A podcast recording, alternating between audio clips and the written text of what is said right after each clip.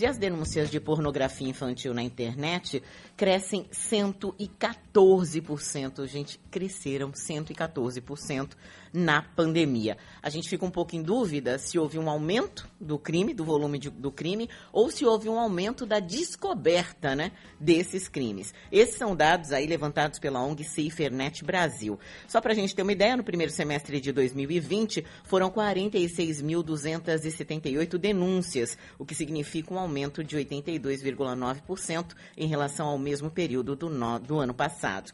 O nosso contato é com o diretor de Educação da SaferNet Brasil, Rodrigo Nejime. Bom dia, Rodrigo. Bom dia, bom dia, ouvinte, bom dia, Silvana. Prazer enorme estar aqui com vocês. O prazer é nosso. Rodrigo, você acredita a que esse aumento de denúncias? A um aumento de crimes ou efetivamente a um aumento de descoberta de crimes?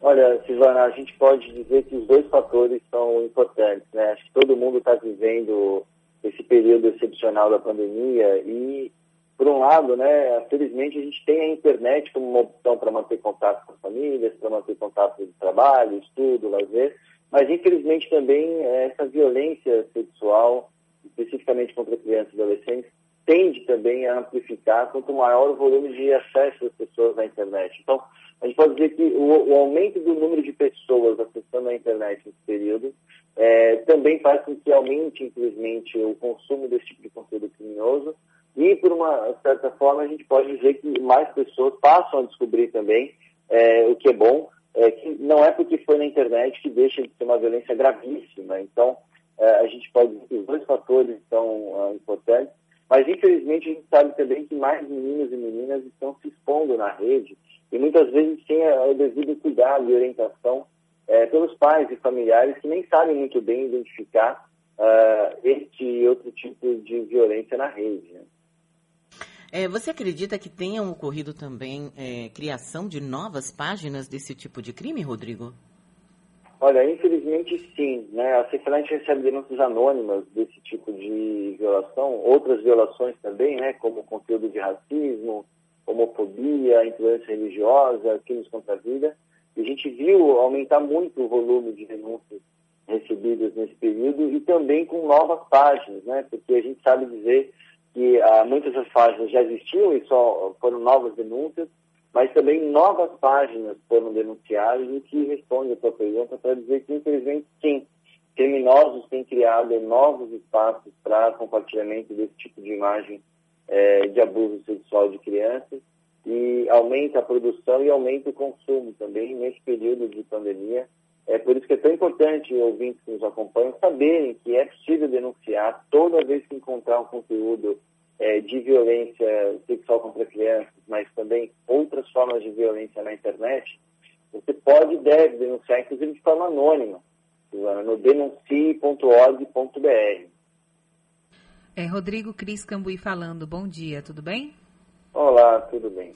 É, Rodrigo, certa vez eu me deparei com um colega meu assistindo um vídeo e dando risada. É, nesse vídeo era uma criança é, simulando uma relação com uma boneca. E aí ele estava dando risada e tal. Aí eu cheguei para ele e perguntei: Você sabe o que, que isso pode significar? Ou melhor, você sabe o que, que isso significa? Ele não sabia responder. Eu falei, esse vídeo pode ser feito, inclusive, amando de um pedófilo. Então, assim, se você ri, você compartilha, você está alimentando esse crime, né? E, e, e, aumentando a circulação de um vídeo que já deveria ter sido banido há muito tempo. Então é importante também que as pessoas fiquem atentas aos conteúdos que chegam nos seus celulares para que elas, de certa forma, não alimentem esse crime, né? Exatamente. Isso que você traz é fundamental, porque apesar da lei no Estatuto de Adolescente é, tipificar como crime quando há exibição do órgão genital ou relação sexual envolvendo criança, esse exemplo que você deu é muito didático, porque é um vídeo que tem uma erotização precoce, ele expõe a criança, e como você disse, ele pode ser, inclusive, um dos primeiros contatos de um criminoso que faz o que a gente chama do aliciamento sexual pela internet e tenta ir ganhando a confiança e a amizade da criança e começa a pedir para que a criança se exponha sexualmente. Isso pode começar mais leve, com brincadeirinhas é, simulando algum outro tipo de conteúdo, mas pode culminar com situações gravíssimas, inclusive de estupro pela internet. Né? As pessoas falam, ah, mas como é que faz um estupro pela internet? a lei já prevê, inclusive, que o estupro pode acontecer quando o criminoso faz é, a, a, força, né? Força a criança a se exibir sexualmente do outro lado da câmera. E a criança pode estar em casa, no quarto, no banheiro em casa, supostamente protegida, mas sendo alvo de um criminoso sexual que a força a produzir esse tipo de vídeo é, criminoso. Tem uma linha tênue aí que é importante lembrar, porque às vezes a própria criança está reproduzindo uma dança, uma música, um clipe que viu na própria internet ou na televisão, e ali tem aquela inocência da brincadeira infantil, mas que tem olhar sexualizado de adulto. Então, mesmo esses conteúdos que não tenham explicitamente a criança numa prática sexual, é, é fundamental as pessoas terem esse senso crítico. Pode denunciar na própria plataforma, se for YouTube, se for Facebook, se for Instagram, se for no, no mensagens como WhatsApp, a orientação é jamais compartilhar e olhar sempre ali para a criança que precisa ser protegida. Então, compartilhar como uma brincadeira, como você comentou, jamais, mas mesmo se for com o intuito de denunciar, não ajuda a compartilhar o conteúdo. Uhum. Pense que cada compartilhamento você está expondo ainda mais aquela vítima ao ridículo ou mesmo a uma violência sexual. Então, é, de fato, não, não há brincadeira aí. A gente está falando de crianças que estão vulneráveis e podem ser expostas a criminosos. Então, o objetivo é denuncia. Se você não tem como denunciar porque recebeu por mensagem, apague esse conteúdo. E de preferência até, se você tem intimidade com quem te mandou, manda uma mensagenzinha ali, né? Dizendo, olha pessoal, eu sei que a intenção pode ter sido brincar, mas vocês podem estar expondo uma criança aqui e, num extremo, isso pode até ser considerado um tipo de violência. Então, é ter esse senso crítico é, de que tem coisas que não é para mim, né? Quando a gente está falando de crianças vulneráveis, é, a gente não tem muita graça aí, então é importante apagar o conteúdo quando você não conseguir denunciar na plataforma e dar até aquele toque, assim, né, o papo sério com quem te mandou, para dizer, olha, é, pare para pensar que tem uma criança que pode sido vítima aqui, e o que parece engraçado para uns é uma violência gravíssima para aquele que está no, no, alvo dessa imagem. Rodrigo, aproveitando que você falou aí sobre esse olhar, né? O cuidado que a gente tem que ter é, no olhar para as nossas crianças. Eu queria conversar um pouco com você sobre fotografias, né, fotos que são tiradas por muitos pais né? Muitas vezes o filho na banheira, muitas vezes é, o filho ou a filha brincando ali numa piscininha, só com, com uma sunguinha ou até sem sunguinha, e que postam isso no aberto das redes sociais, né? E que muitas vezes isso pode parar na mão, nas mãos aí é, de criminosos, né? Ou de, de pessoas que são doentes e ainda não praticaram nenhum crime. É necessário ter um cuidado, não é? Com essa exposição também de, de imagens. Sem dúvida. A gente usa a seguinte metáfora para ficar fácil para quem nos ouve e não conhece muito tecnicamente da internet. Pense que a internet é a maior praça pública do planeta Terra. A internet, uma publicação qualquer num site de internet, ele é mais público do que qualquer outdoor da cidade, porque são bilhões de pessoas que podem vir a ter acesso. E às vezes é um conteúdo mais íntimo, uma brincadeira na piscina, uma brincadeira da criança com pouca roupa, que é um conteúdo inocente, familiar, mas se você quer compartilhar com alguém, talvez a internet, uma publicação não seja o melhor lugar. Porque, como você falou, infelizmente, tem criminosos, para vocês terem ideia, que ficam buscando esses vídeos familiares que tem crianças que foram expostas pelos próprios pais e familiares, e eles ficam marcando no vídeo uma situação onde aparece um pedaço da calcinha, onde aparece um pedaço de órgão genital, onde tem uma cena que é uma cena que pode ter um olhar um pouco mais erotizado, que nós vamos buscando esse conteúdo e acabam encontrando conteúdo que as próprias famílias, sem nem imaginar, estão fornecendo para estranhos. Então, é muito importante ter esse cuidado. Não é ah, não pode publicar. Não, é legal usar a internet para compartilhar com as pessoas queridas e próximas, mas use ferramentas que te dão mais privacidade. Então, rede social, por exemplo, se você tem a opção de configurar para ficar mais privado, para diminuir o número de pessoas, e quando envolve crianças, especialmente em brincadeiras mais íntimas, a recomendação é ter bastante cautela para que a sua criança, de repente, pode estar sendo usada num site pornográfico criminoso em vários países do mundo, numa imagem que era simplesmente uma brincadeira na praia, mas que criminosos fazem um recorte fora do contexto e colocam isso como um conteúdo sexual. Né? Lembrando que os pais precisam segurar um pouco essa onda na hora de compartilhar, e se quiser compartilhar, compartilha diretamente com um pequeno grupo de amigos e familiares em ferramentas de mensagem, por exemplo, que usam criptografia para evitar que você perca o controle Porque essa é a palavra. Uma vez que você posta isso numa rede social, você perde completamente o controle daquela informação. Né? Eu pergunto para os pais e mães, você colocaria essa mesma imagem, esse mesmo vídeo, num outdoor, na principal avenida da sua cidade, ou mesmo na porta do, do seu trabalho, ou na frente da escola da criança? Né?